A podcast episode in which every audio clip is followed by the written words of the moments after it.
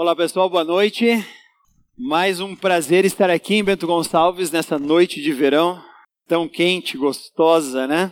Bom, hoje o que eu quero compartilhar com você é um dos livros que me encanta e volta e meia eu tenho que recorrer a ele para corrigir algumas partes, algumas coisas da minha vida.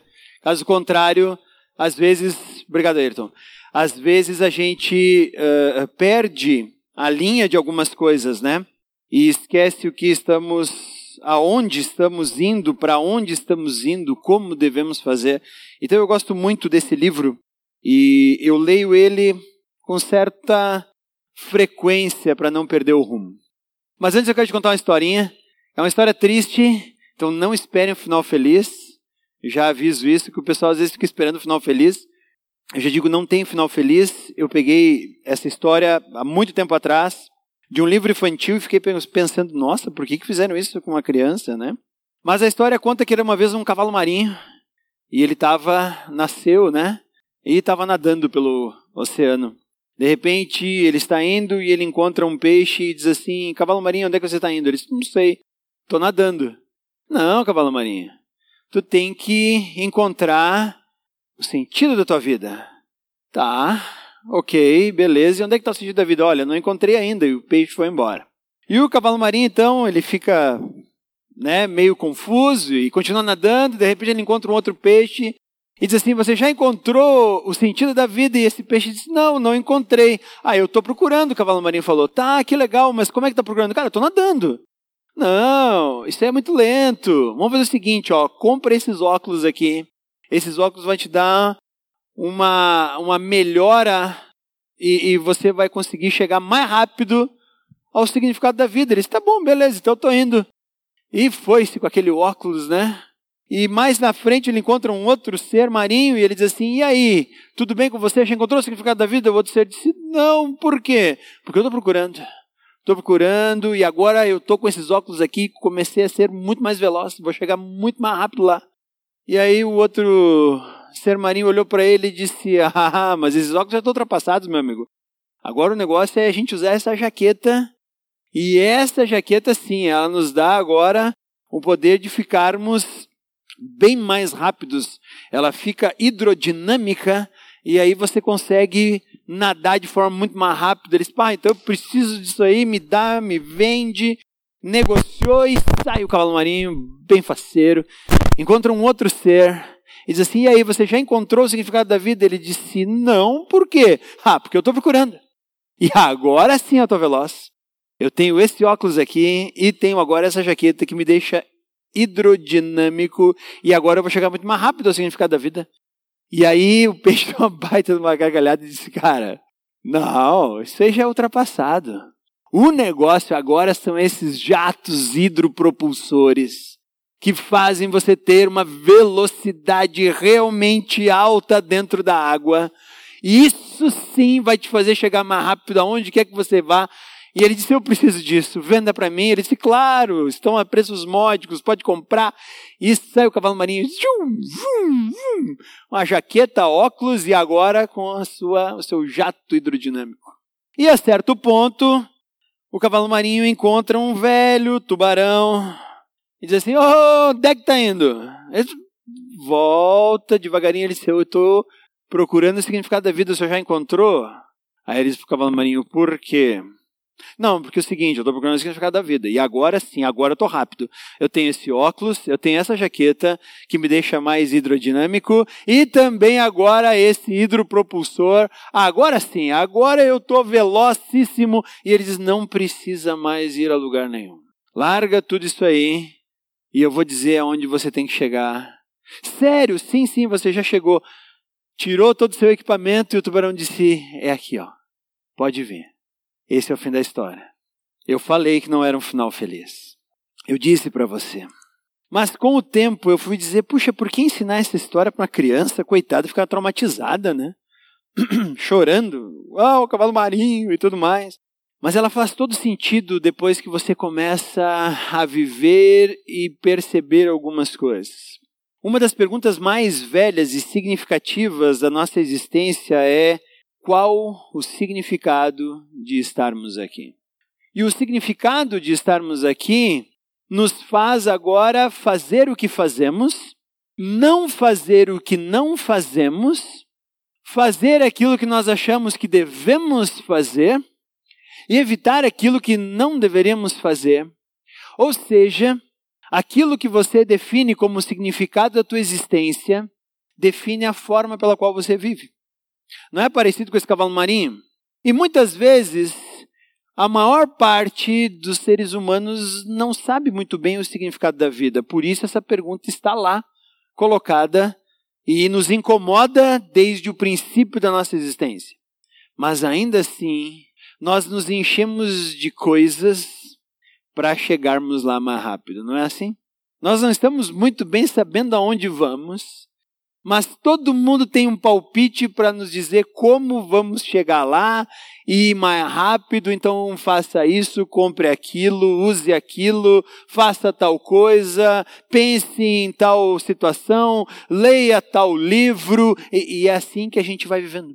E a grande pergunta é: se nós não soubermos exatamente para onde estamos indo, pouca serventia vai ter toda e qualquer quinquilharia que nós agregarmos à nossa existência. E aí então, se você descobrisse o significado da tua existência, o que você ia fazer? Pensa aí, se você descobrisse, não, olha, eu existo para isso. Tá, então tá. Então agora, o que você ia fazer? Eu conheço um cara que resolveu contar a verdade para todo mundo. Ele disse: Olha, descobri o significado da vida, vou dizer qual é, então escutem. Esse cara já viveu há muito tempo. A resposta a essa pergunta nós temos há muito tempo. E ela está na Bíblia. E eu acho que esse é o maior problema do porquê essa resposta não tem sido colocada de forma larga no mundo. Porque, infelizmente, a Bíblia é o último lugar em que as pessoas têm procurado o significado da sua existência. Mas tem um livro que ele é muito bom. Nós vamos ter um panorama desse livro hoje aqui, muito breve, mas eu quero te convidar a, se você não tem um devocionário, um guia dos teus devocionais, leia esse livro essa semana e medite em cada uma das partes que você ler. Ah, não, mas uma semana é pouco tempo. Ok, beleza. Fica aí 15 dias, ouça o que esse livro tem a dizer, ore e pensa no que você tem feito para chegar lá. O livro é o livro de Eclesiastes. É um dos livros mais complexos que você vai encontrar na Bíblia, dada a linguagem pela qual ela está sendo expressa, a forma pela qual o autor está nos conduzindo em toda essa situação. Existem vários equívocos de interpretação do livro de Eclesiastes, e é fácil você ter um equívoco de interpretação nesse livro se você não entender as partes mais básicas do que ele está falando aqui. Então eu vou te dar um, algumas chaves para você desvendar os versículos mais complexos desse livro, e aí sim você vai poder entendê-lo de forma bastante precisa. O livro de Eclesiastes é como uma pessoa antigamente contando uma história para uma plateia que está ouvindo. Pensa em Jesus. Jesus falava muito sobre parábolas, né? E Jesus então dizia assim: Olha, havia um homem que. E aí então Jesus não era aquele homem projetado ali. Jesus estava nos levando a observar o que aquele homem estava fazendo. Então, quando Jesus conta a história, por exemplo, do samaritano que ajudou um judeu, uh, né, e ficou conhecido como a história do bom samaritano, Jesus não quer que nós achemos que ele é qualquer personagem da história. Ele apenas está dizendo: olha, eu vou contar para vocês uma história. E aí surge personagens em que ele coloca lá: havia um homem que estava saindo de Jerusalém, foi assaltado, foi encontrado por um sacerdote, foi encontrado por um uh, uh, judeu, foi encontrado uh, por um outro homem, e ninguém ajudou, e de repente vem um samaritano. Então, Jesus está nos fazendo observar essas pessoas. Eclesiastes é mais ou menos assim. Então, essa é a grande chave. Você não pode achar que o autor de Eclesiastes é o mestre que ele coloca em Eclesiastes. Porque se você achar que o autor é o mestre, você vai ter uma surpresa bem complicada, porque o mestre de Eclesiastes, ele chegou a algumas conclusões que você diz assim, mas como uma pessoa que conhece Deus pode chegar a essas conclusões? Então o, o autor não é esse mestre. E a prova disso é capítulo 1, versículo 1, você pode olhar a tua Bíblia ali, ele fala assim: As palavras do mestre, filho de Davi, rei em Jerusalém. Então não é o autor do livro que está falando a partir do versículo 2 do capítulo 1. Então, você já percebe aí que a partir do versículo 2, capítulo 1, é o mestre, esse mestre que ele introduziu. Ó, tinha um homem, esse homem era um mestre, por que, que ele é chamado de um mestre? Era uma pessoa que falava uma grande audiência. E esse cara, ele era filho de Davi, rei em Jerusalém. Vamos ver o que ele fala para nós. Ponto. Aí do capítulo 1, versículo 2 até o capítulo 12, versículo 8, é o mestre falando, não o autor do livro. É o mestre tentando chegar ao significado da vida, ao significado da sua existência. Então, o autor do livro vai voltar a falar conosco só a partir do capítulo 12, versículo 9, quando ele vai trazer para nós então a conclusão de tudo o que foi escrito no livro. Então, essa é a chave para entender o livro de Eclesiastes. O autor nos apresenta uma pessoa que está buscando o significado da vida. Nós olhamos para toda a busca que aquela pessoa faz para encontrar o significado da vida e quando essa pessoa agora entra em um quase desespero, dizendo não há significado na vida, o autor introduz e diz: não, mas espera aí, agora que tudo já foi dito, eu tenho uma conclusão a dizer.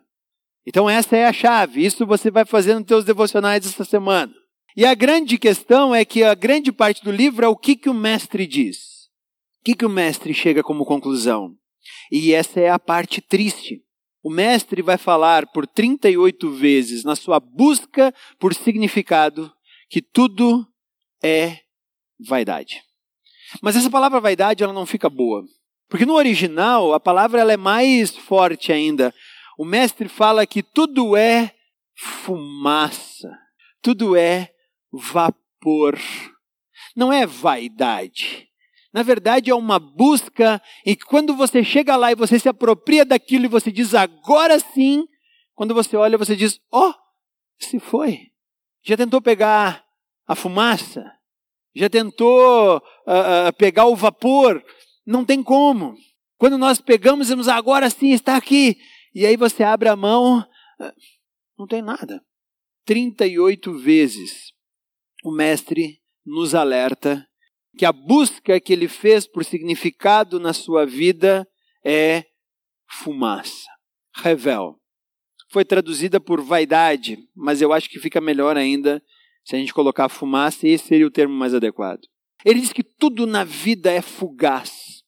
Tudo oferece uma satisfação que é efêmera e se vai. Mas nós continuamos buscando. Então é o óculos daquele. Quando eu leio o livro de Eclesiastes, eu lembro a história do cavalo marinho. É o óculos que ele achava que estava super rápido. De repente alguém diz: óculos, óculos não, agora é essa jaqueta hidrodinâmica. Ah, eu preciso de jaqueta hidrodinâmica. Nem sabia que precisava de jaqueta hidrodinâmica. Não, agora se tu usar ela, tu vai chegar lá. E bota a jaquetinha hidrodinâmica e sai faceiro. Até que alguém diz: Ih, jaquetinha e óculos. Não, agora o negócio é um propulsor. Um hidropropulsor que vai te fazer ser rápido. E ele adquire aquilo para morrer na boca do tubarão. Isso é fumaça. Isso é heaven. O autor agora vai nos introduzir então esse sábio que vai nos revelar, nas palavras dele mesmo, a busca por significado sem Deus torna a nossa existência efêmera, breve, fugaz. Viver sem Deus, não importa quanto você busque, se não tem Deus na jogada, acaba sendo efêmero, acaba sendo nada, fumaça. Essa é a conclusão do autor. Por isso que o autor está, o, o, o autor não, o mestre aqui está muito triste ao ler esse livro. Ele chega ao final dizendo: então nada mais faz sentido. Nada mais faz sentido. E o autor ele vai nos mostrar que ele procurou o significado da vida primeiro no prazer. Não me neguei nada, me dei todo o prazer que eu podia ter. Tive haréns de mulheres. Tive tudo que eu podia ou tudo que poderia dar prazer a mim, não me neguei nada e descobri que aquilo é fugaz. Eu então me lancei nas riquezas e comecei a acumular para mim mais tesouros do que qualquer outro rei de Jerusalém pudesse ter acumulado. Empilhei tesouro sobre tesouro. Ele virou o tio Patinhas da época. Ninguém era mais rico que ele, ele tinha dinheiro para tudo e ele descobriu que, na verdade, até aquilo era um prazer efêmero. Que chegar lá e dizer, ah, eu sou a pessoa mais rica que eu conheço, não trazia para ele significado. Ele também pensou no status, ele disse: então eu comecei a me lançar em construções, em coisas que me tornariam famosos, uh, que me tornariam famoso, e eu quis agora então colocar o meu nome na eternidade por meio dessas construções e coisas, o meu status, pessoas iam me ver, me visitar. E ele descobriu que até isso tinha pouco significado. Ele disse, mas já sei, uma carreira, uma carreira é bom. Uma carreira, aquela carreira invejável, onde eu vou pegar assim o meu currículo, quando eu abro, ele parece um livro de tanto diploma que tem, de tanta formação, de tanta experiência que eu já tive. Os caras chegam a abrir a boca, botar o queixo lá embaixo com tudo que eu já fiz.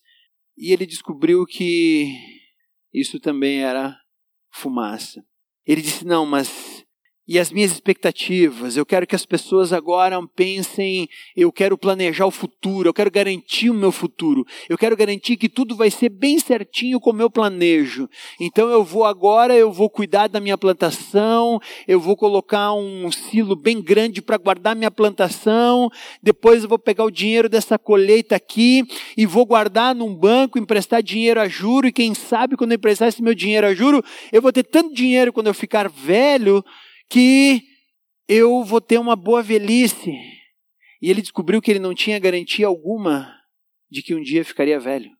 Ele descobriu também que sequer os filhos ou as pessoas para quem ele ia deixar o dinheiro para cuidar dele seriam honestos e seriam diligentes em preservar o dinheiro para cuidar dele. Ele disse: Bah, agora eu estou roubado. Qual a minha garantia de que o meu filho vai cuidar de mim com o dinheiro que eu vou deixar na mão dele? Não tenho. Eu não sei. Eu já vou estar idoso, incapaz de manipular toda essa grana, ele vai poder fazer o que quiser. E o que garante que ele vai cuidar de mim? Esse mestre lançou em tudo isso e eu vou dizer para você, ele é muito parecido com a gente. Você e eu, às vezes, somos tentados e caímos em várias, se não em todas, essas armadilhas que o mestre procurou. E eu estou dizendo que você não é anormal por causa disso. É, pelo contrário, você é muito normal por isso pode ficar bem tranquilo que você e eu, durante toda a nossa existência, cairemos em muitas dessas armadilhas. Por isso eu digo que eu tenho que ler esse livro frequentemente. Frequentemente eu tenho que perguntar por que, que eu estou comprando o que eu estou comprando. Porque eu tenho um objetivo na minha vida.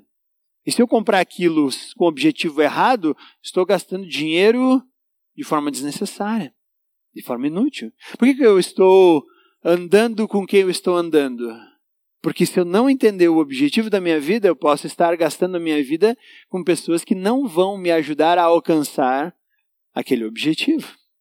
Então, o autor de Eclesiastes está usando as palavras do Mestre para nos alertar que ou nós vivemos a vida com um propósito, ou a nossa vida vai cair pelas nossas mãos como alguém que tenta segurar uma areia muito fina e não consegue. Lembro de uma música que eu escutava quando eu era mais novo, de uma das minhas bandas brasileiras favoritas, em que a letra da música dizia: A vida é uma viagem, passagem só de ida. Há quem diga que não vale, há quem mate para viver. A vida é uma viagem, bebida sem gelo, engolida às pressas, às vésperas da sede. É alguém desesperado que toma toda a sua água e daqui a pouco vem a sede. Você já teve uma experiência assim? Eu vou contar para vocês que eu tive uma experiência assim. Uma das minhas primeiras voltas de bicicleta, então você leva a aguinha, né? bota duas garrafinhas d'água na bicicletinha e sai pedalando, e sai pedalando. E eu era ainda um ciclista muito inexperiente. Qualquer morrinho, toma uma aguinha. Qualquer morrinho, toma mais uma aguinha.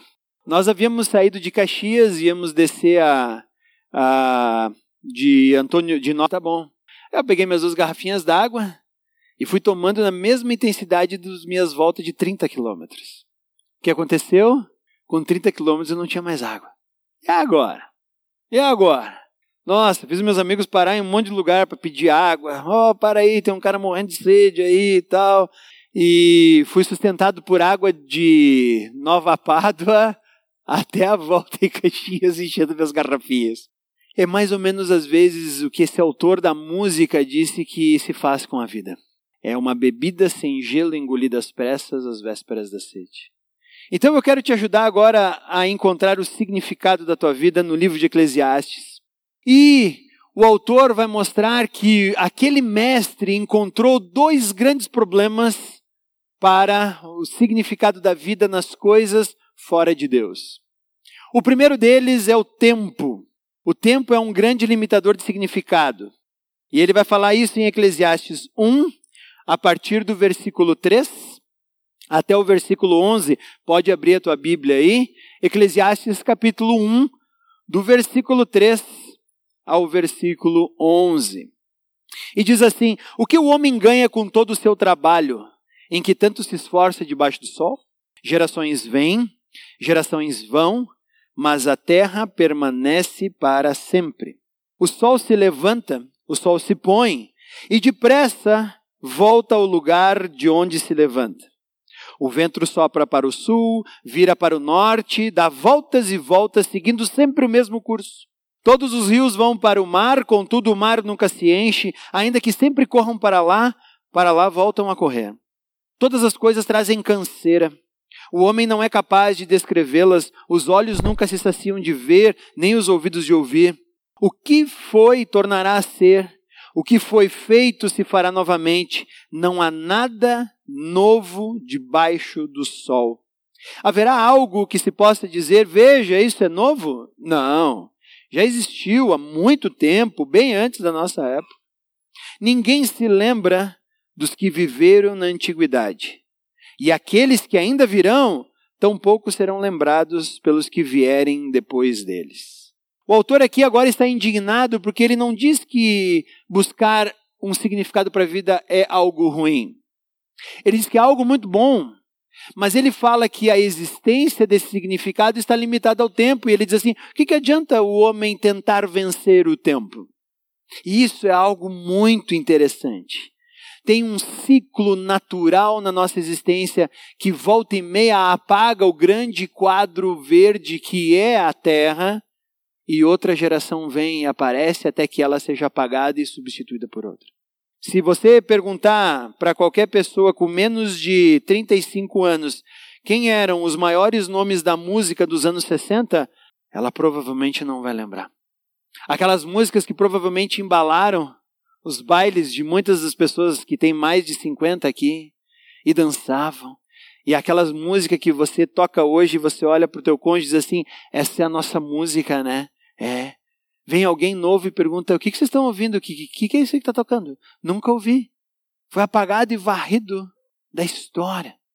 Aí vem essas músicas de hoje aí, que daí, pelo amor, a gente quer esquecer logo. Não, tô brincando, pessoal, fica tranquilo. Né? Antigamente a gente quer lembrar. Ah, uvas de hoje eu não quero nem ver, né? Por que, que eu lembro? Não, tô brincando. Mas ele está falando que é um ciclo natural chamado tempo, do qual ninguém vai escapar. A nossa existência é tão efêmera que talvez cheguemos a um pouquinho mais de 100 anos. Ok, tá bom, que bom. Mas e aí? Os próximos 100, o que vai acontecer? Se formos muito, muito, muito, muito bons, talvez algumas pessoas lembrem de alguma coisa que nós fizemos ou alguma marca que deixamos para a existência. Se formos na média de todo mundo que já viveu na Terra, o nosso nome será esquecido daqui mais ou menos 10 décadas pouca gente lembrará de você. Teus bisnetos, teus tataranetos não lembram, assim como você não lembra de teus tataravós. E aí ele diz: Isso é muito triste. Porque construir uma vida e saber que ela vai ser apagada pelo tempo é algo inútil, é isso que o mestre está falando.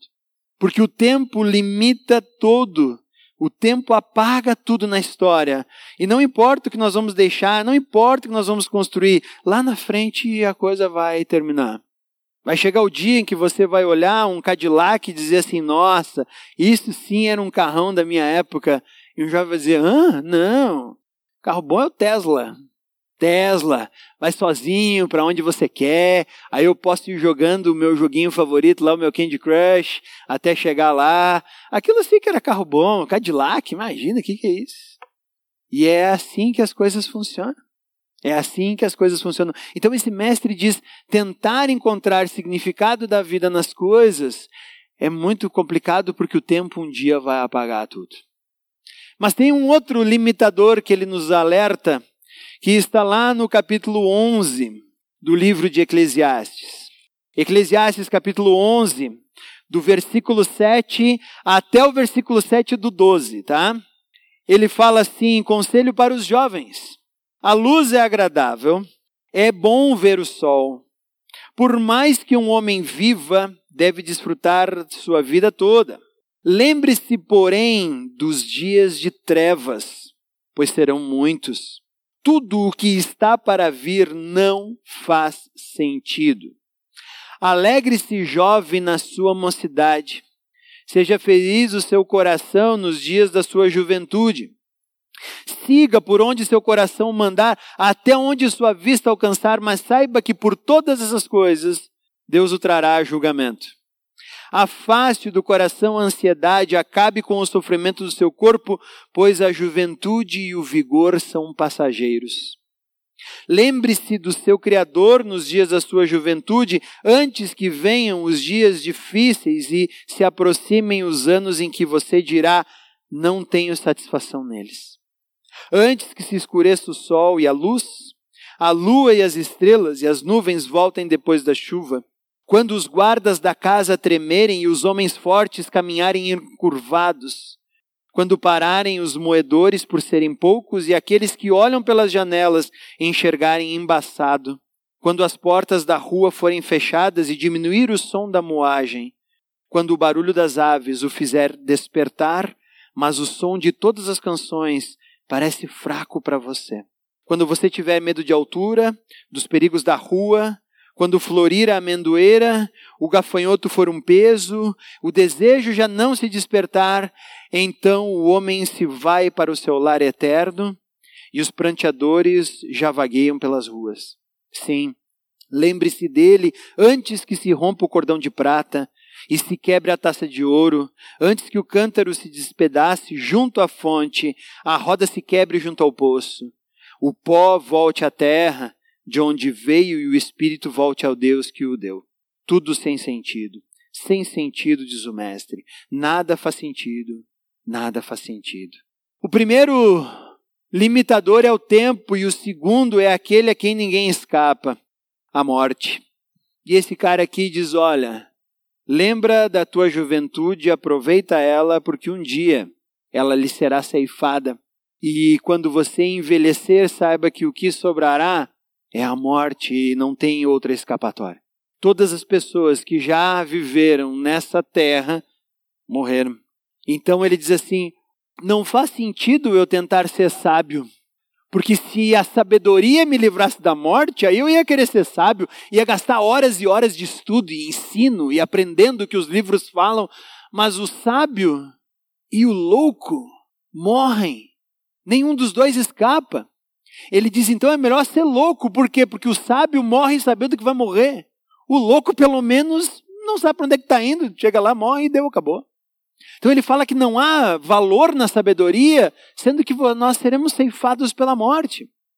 Ele também fala: não faz sentido ser rico, porque se riqueza me livrasse da morte, ser rico seria uma coisa boa. Mas com o tempo a riqueza vai lá e não é capaz de comprar a vida. E o pobre morre igual. Vão os dois para o mesmo pó de que foram feitos. Não há como escapar. Então o mestre fala: não faz sentido.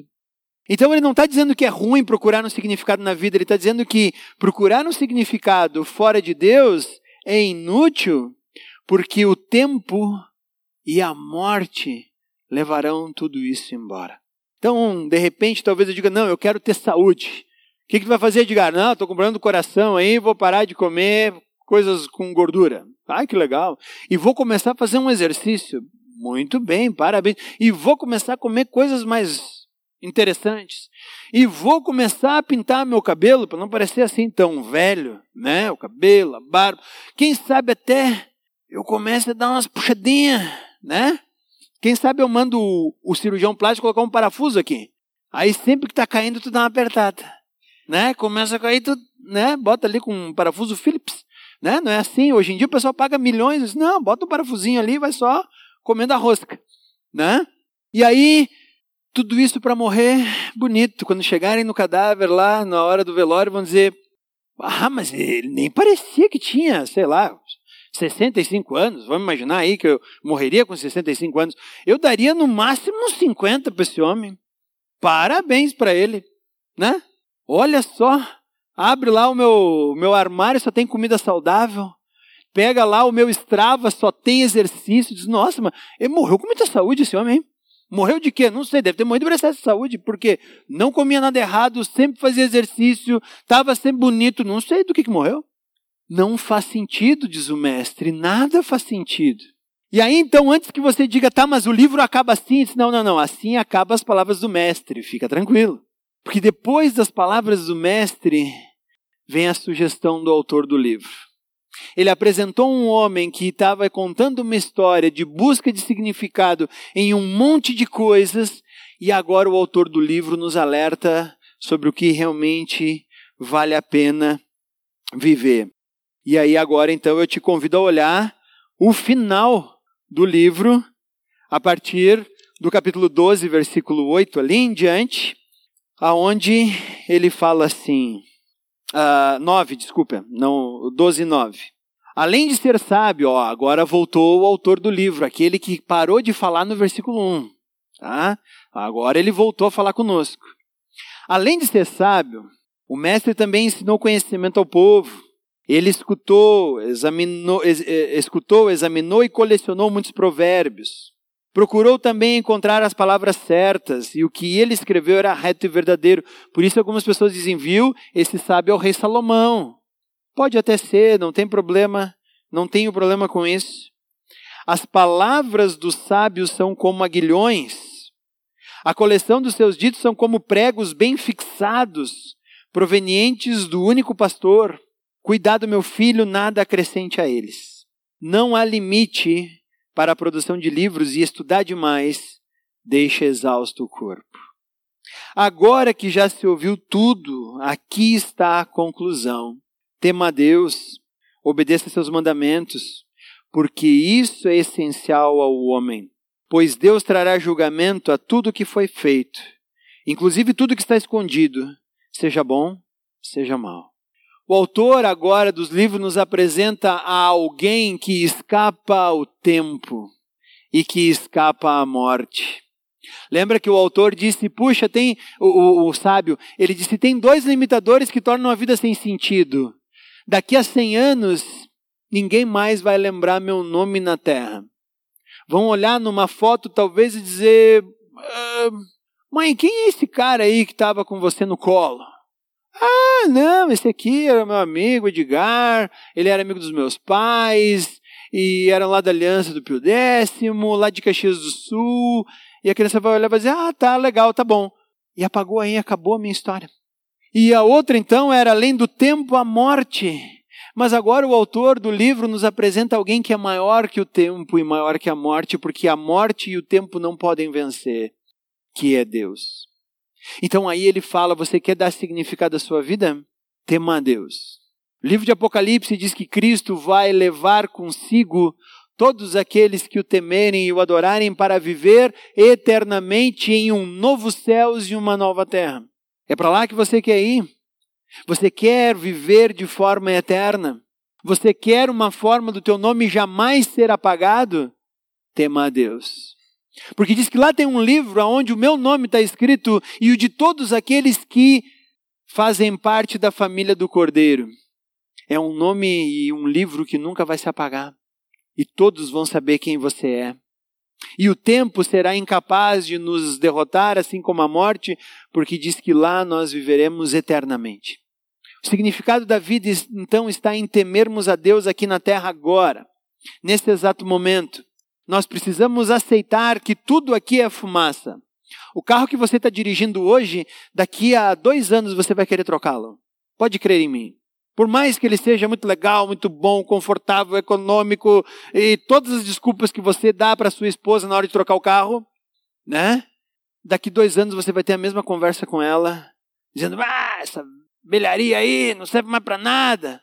E aí ela vai lembrar você, ué, mas não era o carro muito bom, confortável, econômico, sofisticado que você queria na época para trocar pelo nosso outro carro, que também era muito bom, muito econômico quando você comprou. Agora, de tempo em tempo tem que ficar trocando de carro? Pois é. E o celular? E aí é legal que a gente compra aquilo e dá aquele momento legal, tipo, nossa, meu celular novo, olha só quanta coisa ele faz. E daqui a pouco vira fumaça, você já não acha esse celular mais tão bom.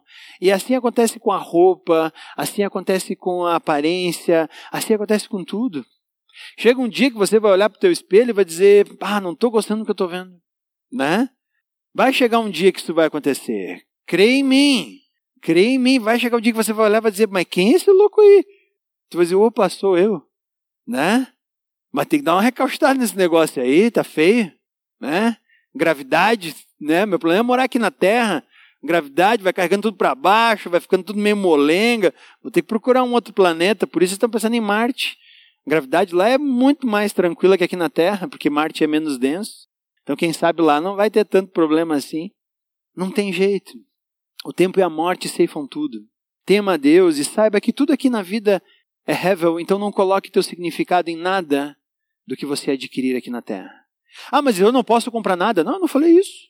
Eu falei, compre, desfrute, aproveita. Deus está te dando a oportunidade de comprar um apartamento, uma casa. Compre. Deus está te dando a oportunidade de comprar uma casa na praia, uma casa no campo, ou fazer uma viagem muito legal. Faça. Aproveite, saiba que tudo isso é Deus te dando, mas saiba que isso é só fumaça comparado ao que Ele tem para ti. Aproveite as pessoas que Deus coloca ao teu redor. Essas pessoas que Deus colocou ao teu redor, é elas que você tem que desfrutar. Por mais que de vez em quando você vai acordar dizendo o que que eu fiz, né? Que nem aquele cara que foi encontrado vendo a fita do casamento, chorando, e a mulher achou, nossa, querido, tá enxergando o, o, o, o vídeo do nosso casamento e chorando, diz ele, sim, sim, tô vendo aqui o que foi que eu me meti. Ou aquele que fazia tudo, ele via ao contrário a fita do casamento. E ele dizia: a parte mais feliz é quando eu vou embora da igreja sozinho fazendo um walk. Né? Por mais que talvez você não esteja satisfeito, são essas as pessoas que Deus colocou ao teu redor para você se satisfazer. E qualquer outra pessoa, se você pensar em trocar, é só fumaça. O filho do vizinho não é melhor que o teu filho. Não é diferente do teu filho. A mulher do vizinho não é diferente da tua. Porque essas são as pessoas que Deus colocou ao nosso redor para nós aproveitarmos a vida, para nos dar significado, para amarmos e sermos amados por elas. Então, temer a Deus não é uh, simplesmente, ah, então agora eu só vou viver num lugar isolado, não vou comprar nada, não vou comer nada, porque eu vou morrer mesmo. Não, não. Porque Deus nos dá o privilégio de desfrutarmos a vida com o que nós temos aqui. Então, aproveite tudo o que você pode, mas não esqueça que isso aí é só fumaça. Não perca a tua vida fazendo uma dívida para comprar um carro novo. Não vai valer a pena, não. Não vai valer a pena. Mas desfruta o carro que você tem. Ele está bom. Ou melhor, compra uma bicicleta, porque o preço que está o combustível, pelo amor, próximo aqui eu já vou sair do sábado de Caxias, eu chego aqui domingo e já aviso, ó pessoal, eu volto segunda de tarde, né? É, e trago água. O Léo disse aí, né? Amarro o botijão de 20 ali, ó, uma mangueirinha, vem até Bento. A sabedoria, então, o significado da vida está em saber que Deus controla tudo. Deus sabe aonde nós estaremos, Deus sabe quem vai cuidar de nós no nosso momento de velhice, no momento que nós estivermos precisando. Deus já sabe tudo isso. Eu não preciso ficar me preocupando em saber, bah, mas agora eu vou garantir quem vai cuidar de mim. Tudo o que nós precisamos fazer nessa vida é colocar significado naquele que é eterno e naquele que venceu a morte. Se você ainda não fez isso, eu quero te convidar a fazer isso o mais rápido possível. Vá lá, se entregue para Deus. Não queira encontrar significado na vida naquilo que hoje existe, amanhã não existe mais. Mas coloca significado naquele que vence a morte e o tempo é incapaz de detê-lo. Tema a Deus. E aí viva e desfrute de tudo que Deus colocou ao teu redor como um presente que Ele está dando para você. E cada dia é um dia maravilhoso que Deus colocou diante de nós, no qual nós temos mais tempo para desfrutarmos da presença dEle, do momento dEle e tudo mais. Então hoje amanhã não foi uma manhã fria de inverno que eu tenho que levantar, acender o fogo. Não, não. É mais uma manhã que Deus me deu de louvar e agradecer o fato de existir, de ter lenha, de ter um fogão, de ter uma lareira, de ter uma casa abrigada, de ter uma coberta da qual eu saí quentinho. Não é ruim isso. Das pessoas que ele colocou, olha só, ali eu tenho a minha sogra, aquela megera. Bom, né? É o que Deus nos deu para amarmos, desfrutarmos e ajudarmos. E, e isso é um privilégio ter aquela mulher com que você não gostaria de estar, e diz, ah, mas fazer o quê? Casei com a filha, vem o pacote, né? É, o casamento é a única coisa que você compra um app legal e já vê o vírus junto, que é a sogra, né? Vem o vírus. Tu diz, ah, não tem o que fazer. Não, eu tô brincando. Minha sogra é muito querida, muito legal. A parte boa, ela é surda, ela não ouve nada do que eu falo, tá? Então é bem tranquilo. Eu falo para ela, né? Ela só dá risada, faz que sim, tadinha, né? Ela acha que eu sou um bom caráter. Mas a ideia é essa. Desfrute do que Deus te deu. E aí não faça como esse mestre que olhou tudo na vida e disse não faz sentido, não tem significado. Pelo contrário, encontre o significado de tudo na tua existência, naquilo que Deus está oportunizando para você e viva dessa forma. Por isso ele fala que esse é o segredo tema Deus, obedeça seus mandamentos. Isso é o que vale a pena. Não tenta viver a vida que você acha que deveria ter, porque isso é frustração, não faz sentido. Viva a vida que Deus está te permitindo desfrutar agora. Saiba que é Ele que está dando significado a todas essas coisas. Agradeça a Ele por tudo aquilo que você tem e até mesmo por aquilo que Ele não te deu, que você não precisa. Tema Ele. Isso é a única forma que nós temos de trazer significado para a nossa existência. Isso é o que o autor de Eclesiastes quer que nós entendamos. Se você tentar procurar o significado da tua vida em qualquer coisa que não seja Deus, ele diz: já teve um homem que tentou e se frustrou. Mas se você tentar encontrar o significado da tua vida em Deus, saiba que tudo o que você tem para desfrutar vai ter um sabor muito melhor. Leia o livro de Eclesiastes nessa semana, talvez nas próximas duas semanas, e veja o que esse homem tem a nos dizer. E ele já trilhou a busca que nós trilhamos. Ele já fez o caminho que aquele cavalo marinho no início da história fez. E nós não precisamos trilhar agora um caminho que alguém já trilhou e disse: gente, não vai dar em lugar nenhum. Nós não precisamos fazer isso. Nós só precisamos ser sábios o suficiente para ouvir o que esse homem falou e dizer: então eu vou pelo outro caminho. Uma vez lá pelo Nova Petrópolis tem o labirinto, né? E eu estava procurando o caminho, cada um que voltava dizendo, ó, oh, não é por aqui, eu entendia. Eu não precisava ir lá e dar com a cara na parede para depois voltar e dizer, é, realmente. Não. Então um homem já trilhou um caminho dizendo procurar significado em qualquer coisa que não seja Deus. Não faz sentido. Mas temer a Deus e obedecer aos seus mandamentos, isso dá significado a toda a nossa existência e aproveitemos então tudo aquilo que Deus nos dá como um presente dele. Vamos baixar nossa cabeça e vamos orar? Senhor Deus, agradecemos pela tua palavra. Agradecemos pelo autor de Eclesiastes que nos mostrou um homem que buscou o significado na vida, mas fora de ti não encontrou. Por isso, Pai, nós queremos aqui hoje dizer que o significado da nossa existência só pode estar em ti. Aquele que é eterno, por isso vence o tempo e a morte. Aquele que jamais será derrotado, e à medida que nós andamos contigo, nem o tempo e nem a morte nos derrotam. Obrigado por isso, Senhor. Que tu estejas agora nos dando sabedoria. E sabedoria não é um monte de conhecimento. Sabedoria é saber o que fazer com o conhecimento que tu colocas diante de nós. Então, que sejamos sábios. E a partir desse momento possamos fazer uma avaliação sincera da nossa vida. E ao mesmo tempo, possamos ser sinceros em temer a Ti e a tudo que Tu nos dá com grande satisfação. Porque Tu és o Deus eterno. Aquele que mandou o Filho morrer na cruz para que nós tivéssemos uma vida eterna e a morte e o tempo não fossem capazes de tirá-la de nós. Obrigado, Pai, por isso. Em nome de Cristo. Amém.